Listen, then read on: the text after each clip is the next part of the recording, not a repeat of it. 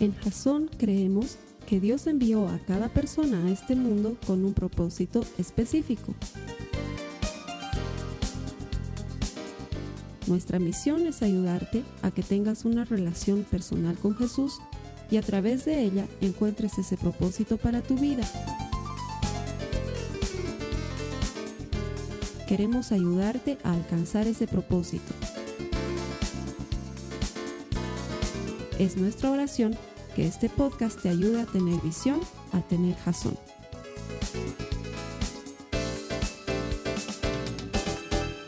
Muchísimas gracias, bienvenido a Jazón en línea. Estamos a pocas horas de recibir el 2015 y quiero desearte que el Señor te bendiga, que prospere tus caminos, que unja tu vida y tu familia y que lo que vas a vivir este 2015 sea indudablemente mejor que lo que has vivido el 2014 que ya está muriendo, que lo que Dios tiene preparado para ti no solamente te sorprenda, pero añada paz y bendición a tu vida. A ti que has estado siguiéndonos semana tras semana a través del Internet, quiero darte gracias. La Biblia promete que Dios siempre recompensa a los que le buscan. Y como tú le has estado buscando, puedes estar seguro que Dios tiene no una, sino muchas recompensas para ti. Gracias por estar aquí con nosotros y que Dios te bendiga. Y a las personas que vienen todos los domingos a Jasón, sé que siempre lo digo, pero lo digo porque lo creo. La gente más linda viene a Jasón, no solamente porque son churrísimos y guapísimas todos, pero además porque vienen con sincero corazón de búsqueda de Dios y Dios siempre recompensa a los que le buscan.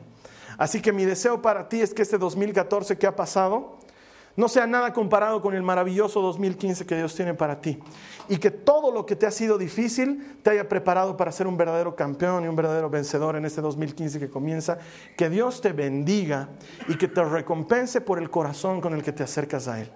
Vamos a terminar nuestra serie que se llama Un regalo. El objetivo de esta serie era centrarnos en los regalos que había recibido Jesús al nacer. Estos sabios del oriente le trajeron unos regalos, la Biblia dice que eran regalos de oro, incienso y mirra, y cada regalo tenía una enseñanza especial, algo que quería darnos a entender sobre el ministerio y el llamado de Jesucristo y su función y su importancia para nuestras vidas. Y hace un par de semanas atrás veíamos cómo el oro nos hablaba de que Jesús es rey, porque el oro era un regalo propio para los reyes.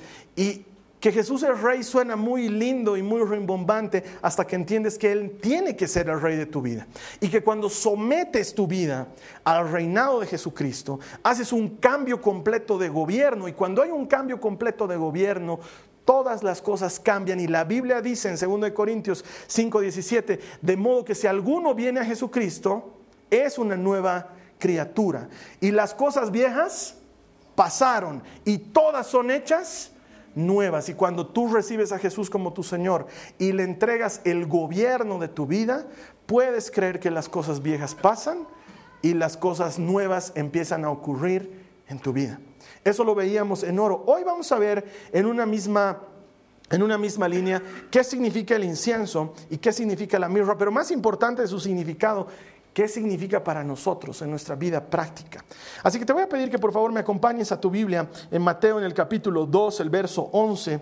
Vamos a leer lo que dice ahí. Si tú tienes las notas de la prédica y estás en la cita, si es la primera vez que te conectas, al lado derecho de tu pantalla vas a encontrar un enlace, una pestaña que dice notas. Ahí puedes encontrar todas las notas de la prédica. O debajo de mí puedes hacer, eh, hacer clic en el botón que aparece y acceder a una Biblia en línea gratuitamente. Mateo 2, 11 dice: Entraron en la casa y vieron al niño con su madre, María y se inclinaron y lo adoraron. ¿Quiénes? ¿Quiénes estos sabios que venían del oriente? Y dice, luego abrieron sus cofres de tesoro y le dieron regalos de oro, incienso y mirra. Y vamos a comenzar con el incienso. El incienso es un perfume aromático. Aún hoy en día lo podemos encontrar. Personalmente su aroma no me gusta mucho, pero es un, es un, es un es un aroma especial que se utilizaba en el Antiguo Testamento para toda ceremonia que significaba santidad. De hecho, Dios había mandado hacer un incienso especial para todo lo que significaba los sacrificios y las ofrendas dentro del templo. Y hubo un par de personas en la Biblia que murieron por ofrendarle a Dios un incienso extraño, porque él fue muy específico en cuanto a cómo debía ser preparado el incienso que se ofreciera delante de él, porque él decía que ese incienso era ofrenda grata y aroma agradable. ¿Sí? Y ese incienso, no, Dios no lo dijo por loco o porque olía mal, sino porque representaba lo que en el Apocalipsis más adelante nos dice que son las oraciones de los santos. Y no se está refiriendo a San Martín de Porres necesariamente. Cuando Dios está hablando de las oraciones de los santos, está hablando de ti y de mí. Y eso es lo que te quiero enseñar hoy día. El hecho de que le hayan regalado a Jesús incienso significaba que en Jesús, además de las características de rey, habían características de santidad. Se le estaba diciendo que Él era santo. Y por medio de su santidad y su sacrificio, tú y yo hemos llegado a ser santos. No es que vamos a llegar a ser santos, sino que ya lo somos. Y voy a dejar que sea la Biblia la que te lo explique en lugar de que sea yo mismo el que te lo cuente. Acompáñame, por favor, en tu Biblia a Levítico en el capítulo 19, en el verso 2. Capítulo 19, verso 2. Dice, da las siguientes instrucciones a toda la comunidad de Israel. Sé santo porque yo, el Señor tu Dios, soy santo. Este regalo incienso nos dice que Jesús es sacerdote y nos invita a la santidad. Pero yo no sé qué es lo que se te viene a tu cabeza cuando piensas en santo. Yo les voy a ser bien honesto. Lo primero que pienso cuando pienso en santo es en una estampita de primera comunión. Les prometo que es lo primero que se me viene. O en alguno de esos escapularios que andaban en las billeteras de algunas personas, ¿no ve? San Silvestres, San Judas Tadeo, patrono de los casos imposibles. Eso se me viene a la cabeza de primera, ¿sí? Me imagino un San Antonio puesto de cabeza en la casa de alguna hermana que está esperando que alguna persona la, visite con una buena noticia, digamos, ¿no?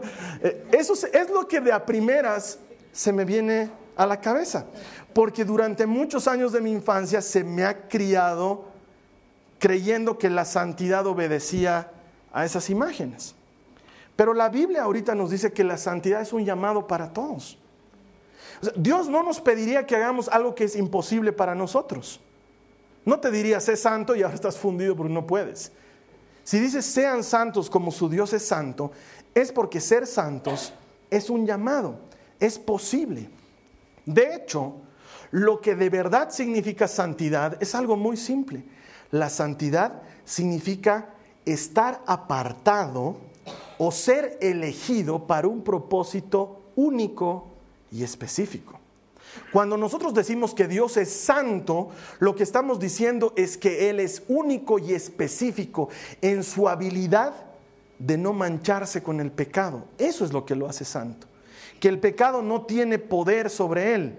Que si le echamos un camión de pecado encima, no es que se mancha con el pecado, sino que más bien funciona como Ariel con poder lipoactivo, que sin necesidad de frotar quita las manchas de la ropa, digamos, ¿no?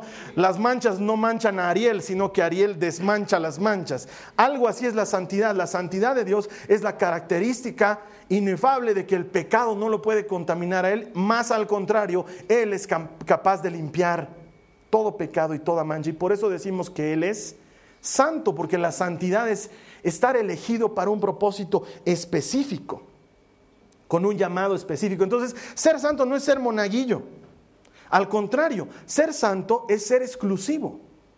Es dedicarte a algo de manera exclusiva. Por eso es que decimos que el matrimonio es santo.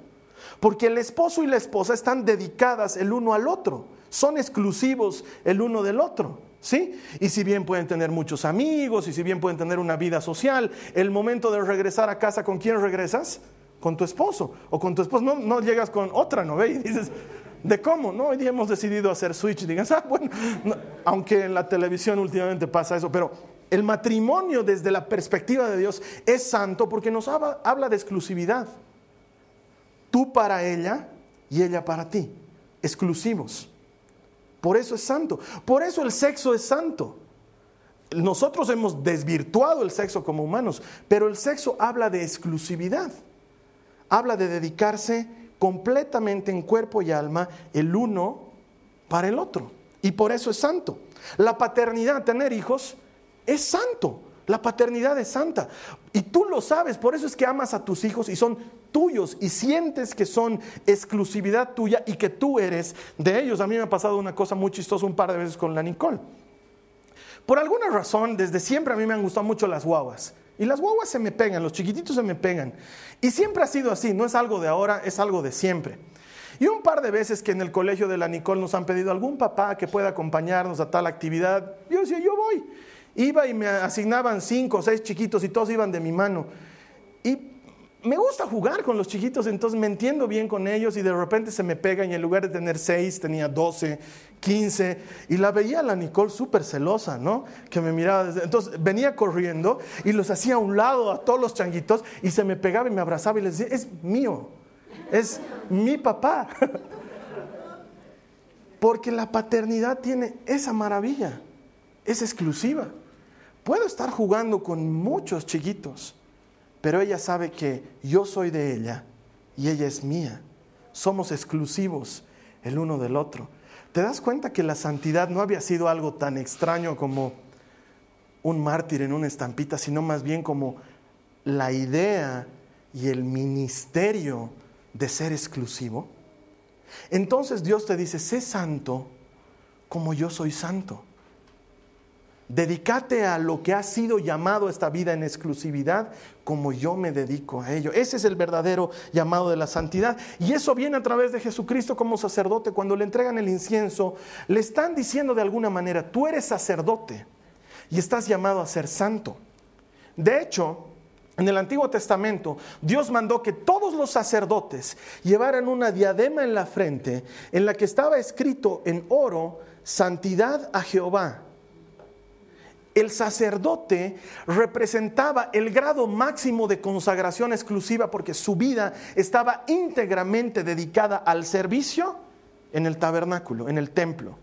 Y eso era todo lo que tenía que hacer. Y por eso en su frente decía santidad a Jehová, porque lo que en realidad significaba es que su razón exclusiva de vida era dedicarse al Señor. La santidad no es otra cosa que dedicarte a algo de forma exclusiva. Y el hecho de que Jesús sea sacerdote es una invitación para ti y para mí de que seamos santos. Mira lo que dice Hebreos 7:24, dice, pero dado que Jesús vive para siempre, su sacerdocio dura para siempre. Como Jesús vive para siempre, él es sacerdote para siempre. Y Él es el que nos ha abierto la puerta a la santidad. Antes estábamos alejados de Dios por causa de nuestros pecados, dice la Biblia. Había un abismo que nos separaba de Dios. Habíamos sido hechos lejanos por nuestros pecados, pero por la sangre de Cristo hemos sido hechos cercanos. Y Jesús, sacerdote, Él mismo ha sido el sacrificio. Jesús, altar, Él mismo ha sido la ofrenda. Antes los sacrificios no eran perfectos. Un sacerdote tenía que sacrificar todos los días. El año entero habían sacrificios en el templo. Y el sacerdote solamente entraba una vez al año al lugar santísimo. Y para entrar tenía que purificarse. ¿Por qué? Porque el sacrificio no era perfecto. Pero vino Jesús y su sacrificio fue completo, perfecto y lo mejor, eterno. No necesitamos ni hacerlo nacer a Jesús cada año, ni mucho menos matarlo cada año. Él ya nació y ya murió y resucitó y vive y reina por siempre. Y su sacrificio es eterno y completo. Y como nos ha puesto en relación correcta con el Padre, estamos ahora invitados a ser santos con Él. Porque la santidad ya no es excluyente, sino más bien es incluyente. Es un llamado, una invitación en la que Dios te dice, quiero que tú seas para mí y que yo sea para ti y que seamos exclusivos. ¿Sí? Ya no nos compartiremos. Yo para ti y tú para mí. Y seremos exclusivos el uno del otro. Y Jesucristo es el único que nos ha podido abrir ese camino. Y ese regalo que recibe ese pequeño bebé en Belén está significando un llamado maravilloso de incluirnos en la mesa de santidad que el Padre había reservado para nosotros. Eso es lo que ha sucedido con Jesucristo y sabes, por eso Dios premia la exclusividad. porque Él premia la santidad. Y alguna vez te lo he dicho, y sé que cuando lo he dicho suena fuerte, pero una chica, por ejemplo, que anda con uno, anda con otro, y sale con uno, y sale con otro, y se acuesta con uno, y se acuesta con otro. Exclusiva no es, ¿no ve? Y tengo que decirte la verdad, lo que es ordinario es barato, pero lo exclusivo es caro, y es de mucho valor, y es altamente apreciado. Y Dios no quiere que seamos ordinarios y baratos en nada en nuestra vida, quiere que seamos exclusivos porque Él ha pagado un gran precio por nosotros, porque somos de gran valor. Para Él somos de alta estima, porque la santidad no significa otra cosa que exclusividad en tu llamado. Entonces la santidad es tener jazón, es tener propósito, es tener visión, es tener claro lo que Dios quiere para tu vida. Mira lo que dice Romanos 8:28, dice, y sabemos que Dios hace que todas las cosas cooperen para el bien de quienes lo aman. ¿Amas a Dios? La Biblia dice que todo te va a ayudar a tu bien. Y sigue diciendo, y son llamados según el propósito que Él tiene para ellos. Dios diseñó un propósito y luego te diseñó a ti para ese propósito. Y si tú empiezas a vivir en ese propósito, te tengo noticias, eres santo. Empiezas a vivir en santidad, porque la santidad es dedicarse al propósito de Dios para tu vida. Entonces ser santo no es estar en una estampita. Ser santo es saber quién soy y para qué existo. Porque cuando sabes quién eres, sabes lo que tienes que hacer. Identidad y propósito es santidad. Porque empiezas a dedicarte exclusivamente a eso. Podemos clavar un clavo con un alicate, ¿no ve? Se puede. Muchas veces lo he hecho. Es incómodo, pero no hay martillo y tengo alicate y lo uso como martillo. Y tardo más, pero al final clavo. Pero no hay nada mejor en esta vida que clavar un clavo con un martillo, porque el martillo ha sido hecho única y exclusivamente para clavar clavos o para sacar los clavos. No sirve para otra cosa. Y si bien yo puedo utilizar el martillo para pisapapeles o lo puedo utilizar de adorno, el martillo ha sido hecho para clavar. Cuando tú empiezas a vivir de acuerdo a lo que Dios tiene para tu vida, empiezas a vivir con propósito, entonces te vuelves exclusivo, entonces vives santidad. Porque estás apartado de todas las otras cosas que no son para tu vida y empiezas a enfocarte en aquellas cosas que son para tu vida. Hay una cosa, hay algo que solo tú puedes hacerlo, que otros lo harían en lugar tuyo, pero que nadie lo haría como tú puedes hacerlo. Y ese algo es aquello para lo que Dios te ha creado. Vivir con propósito es caminar en santidad. Y sí pueden haber otros que hagan lo que tú haces y pueden hacerlo igual que tú, pero Dios te diseñó para que lo hicieras tú. Y Él está esperando que caminemos en ese propósito. Entonces la santidad no es algo difícil de alcanzar, al contrario, es una invitación a vivir a la manera de Dios. Entonces como ahora eres santo, ya no pierdes tu tiempo, pues. No eres mejor que nadie, sabes que no eres mejor que nadie, pero ya sabes que estás aquí para ayudar a otros a ser mejores. Entonces empiezas a vivir conforme a ese propósito. Algunos vamos a ayudar a otros a ser mejores hablando en público.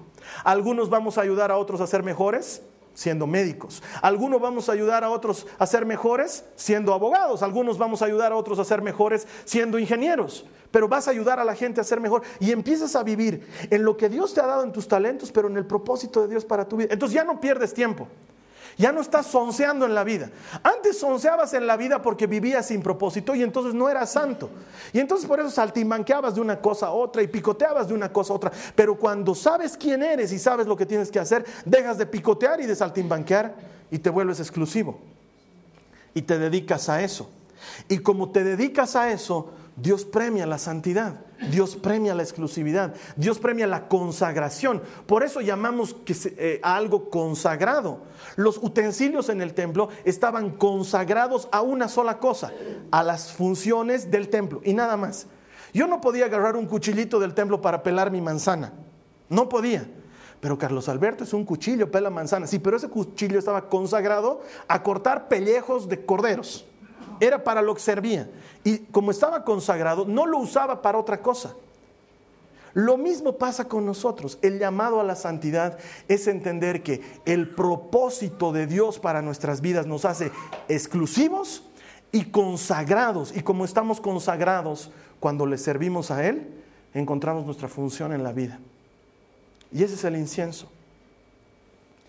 La invitación de Jesucristo a vivir en santidad. Pero no les regalaron solo incienso, sino que también les regalaron mirra. Y cuando le dieron mirra, yo creo que María ha debido levantar una de las cejas. Tiene que ser, porque ese es un regalo extrañísimo. Es, quiero que me entiendas, es como que nace tu bebé y todos vienen a regalarte cosas. Te regalan un jueguito de chambritas, te regalan un jueguito de chupones, te regalan unos extractores de leche, todo te regalan. Y un desubicado llega a tu casa con un ataúd. Te estoy hablando en serio. Y te dice, por si acaso lo he hecho hacer de dos metros porque no sé cuán grande va a ser el muchacho cuando crezca y muera, pero yo quiero desde ahora regalarle su ataúd y háganle un campito en la casa. Algún día le va a ser útil. Tú realmente te sentirías hasta ofendido con ese regalo. Eso fue lo que pasó esa noche en Belén. La mirra es una resina cuya única función en esa época era para aromatizar y embalsamar a los difuntos no servía para nada más. Le regalaron oro, muy valioso, le regalaron incienso, muy santo, y le regalaron mirra para muertos. Porque Jesús sabía, y sus padres entendieron, que desde el momento que él había nacido, había venido para morir. Él había venido para morir por tus pecados y por los míos y por los de todos era parte de su llamado. Y él lo tenía perfectamente claro. La mirra, entre estos tres regalos, nos habla del final del llamado de Jesucristo, que era dar su vida por cada uno de nosotros. Tanto amado Dios al mundo que ha mandado a su único Hijo para que todo aquel que cree en Él no muera, porque Él iba a morir para que ellos tengan vida eterna. Y eso venía incluido en el paquete desde el inicio. Y la Biblia no escapa ningún detalle porque podía no habernos contado esto. Pero el hecho de que nos lo cuente nos habla de la profundidad y de la grandeza del ministerio de Jesús.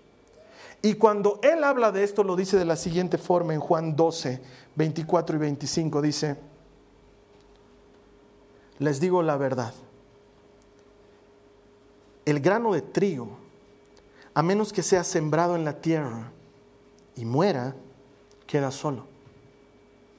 Sin embargo, su muerte producirá muchos granos nuevos, una abundante cosecha de nuevas vidas. Los que aman su vida en este mundo, la perderán. Los que no le dan importancia a su vida en este mundo, la conservarán por toda la eternidad. Jesús la tenía clarísima. Él sabía que gran parte de lo que iba a hacer no estaban en las clases de escuela dominical con sus discípulos.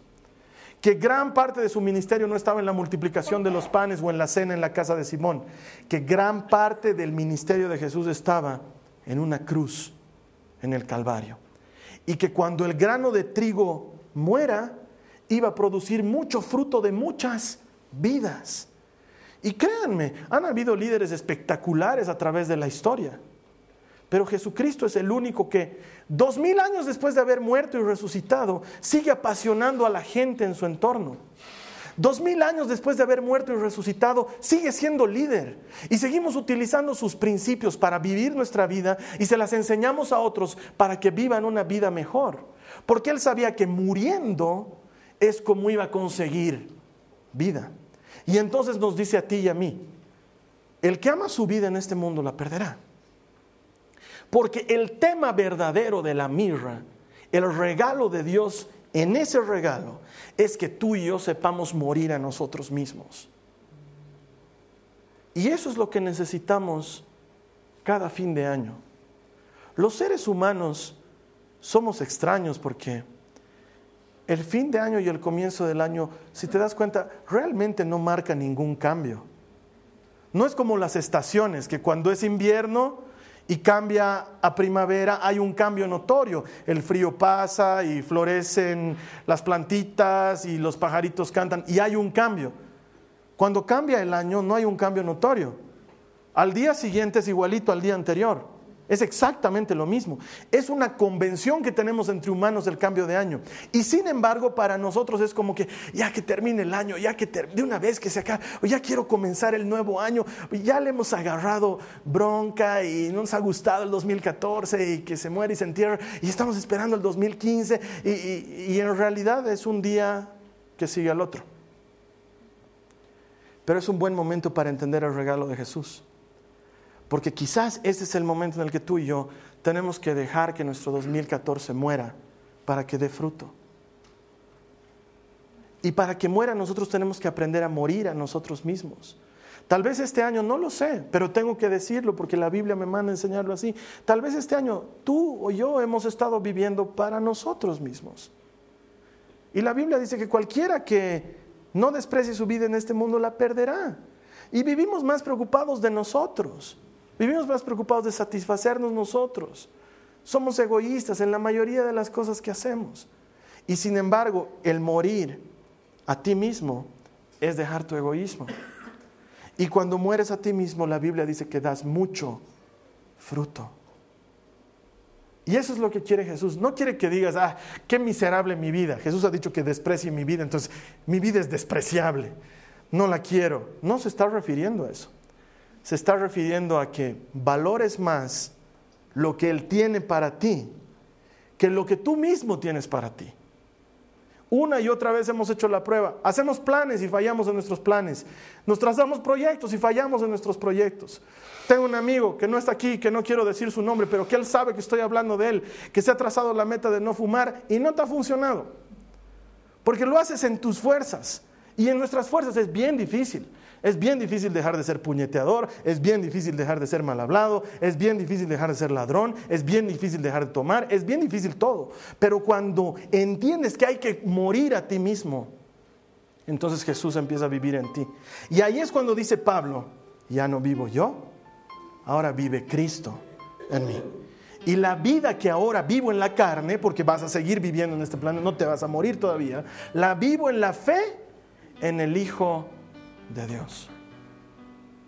La mirra es un llamado a que tú y yo nos neguemos a nosotros mismos.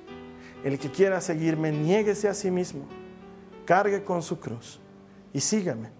Y como muchas veces te he enseñado, cargar tu cruz no es otra cosa que negarte a ti mismo. Está clarito ahí en la misma cita. Negate a ti mismo y ponte esa cruz. Antes de mis intereses, tus intereses, Señor. Antes de mi plan, tu plan, Señor. Antes de mi voluntad, tu voluntad, Señor. Y entonces cuando camino en tus intereses, en tu plan y en tu palabra, la Biblia promete que si no te apartas de su palabra, ni izquierda ni a derecha, Él te bendecirá. Así es como funciona. Estamos en un buen momento para dejar morir muchas cosas y dejar vivir otras tantas nuevas. Jesucristo vino al mundo y fue el regalo de Dios para la humanidad, para dejarnos entender que como rey, Él tenía el dominio total y absoluto para invitarnos a ser santos con Él. Y al ser santos con Él, entender que por su muerte tú y yo alcanzamos vida. Y que cuando tú y yo, como Él, aprendemos a morir, es cuando entonces verdaderamente aprendemos a vivir. Ese es el regalo de Dios para la humanidad. Eso es lo que celebramos y festejamos cada año al terminar el año. Como alguna vez me has escuchado decirlo, no tengo idea si Jesús nació en diciembre o nació en abril, pero hay un hecho innegable. Él nació y se hizo carne y habitó entre nosotros. Y lo celebramos y lo festejamos. Y estoy convencido que el mismo Dios que nació, que murió y que resucitó hace más de dos mil años, está dispuesto a hacer el mismo proceso en tu vida hoy. Él quiere nacer en ti para morir en ti, para nacer una vida nueva en ti. Si tú estás dispuesto a recibirle, te voy a invitar a que hagas esta oración después de mí. Es una oración muy sencilla Y vamos a aprovechar de entregarle al Señor el año que comienza en pocos minutos. Y vamos a entregarle nuestros sueños y nuestras expectativas, aprendiendo a alinearlas con Él, para que sepamos morir a nosotros mismos y sepamos vivir en Él. Si tú quieres hacer esta oración, te voy a invitar a que cierres tus ojos y que ores conmigo y le digas al Señor Jesús, Señor Jesús, te doy gracias por el año que ha pasado. Y quiero someterme a tu gobierno, someterme a tu reinado, reconociéndote como el Rey y Señor de mi vida. Señor, acepto tu invitación a ser santo y quiero consagrarme a ti y vivir en exclusividad para ti. De manera que todo lo que haga, mi trabajo, mi familia, mis relaciones, giren en torno a ti y a ayudar a otras personas a conocerte y a tener una relación contigo. Antepongo, Señor, tu voluntad, tu deseo y tu palabra a mi voluntad y mis deseos. Y con esto elijo morir a mí mismo para que vivas tú en mí. Te doy gracias por lo que tienes preparado para mí este 2015. Te pido, Señor, que como tu palabra me enseña, sea un año de bendición y no de maldición.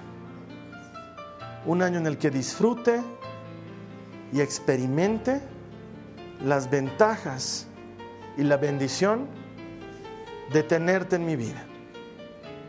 Te doy gracias, porque aunque vengan grandes desafíos y enfrente fuertes dolores, tú estarás conmigo. Gracias Señor Jesús. Amén. Si tú has hecho esta oración, la Biblia promete que eres una nueva criatura. No te puedo decir que las cosas van a cambiar de la noche a la mañana porque te estaría mintiendo, pero te puedo garantizar que si caminas en su palabra, las cosas van a cambiar radicalmente en tu vida. Ha sido un gusto compartir todo este año contigo, semana tras semana. Estoy seguro que el año que viene Dios tiene cosas mejores y mayores para ti. Voy a estarte esperando de aquí a dos semanas. Nuestra iglesia en línea va a entrar en una pausa por dos semanas. De aquí a dos semanas voy a estarte esperando para comenzar una nueva serie de enseñanzas en las que Dios, estoy seguro, te va a ayudar a desarrollar tu relación con Él. En tanto tú y yo nos volvamos a ver, que Dios te bendiga. Muchas gracias. Amén. Esta ha sido una producción de Jason Cristianos con Propósito. Para mayor información sobre nuestra iglesia o sobre el propósito de Dios para tu vida, visita nuestro sitio web www.jason.info.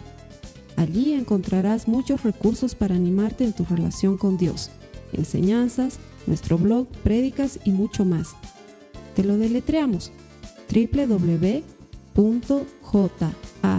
www.jazon.info. También puedes visitarnos en nuestro sitio en Facebook www.facebook.com barra Que Dios te bendiga abundantemente. Muchas gracias.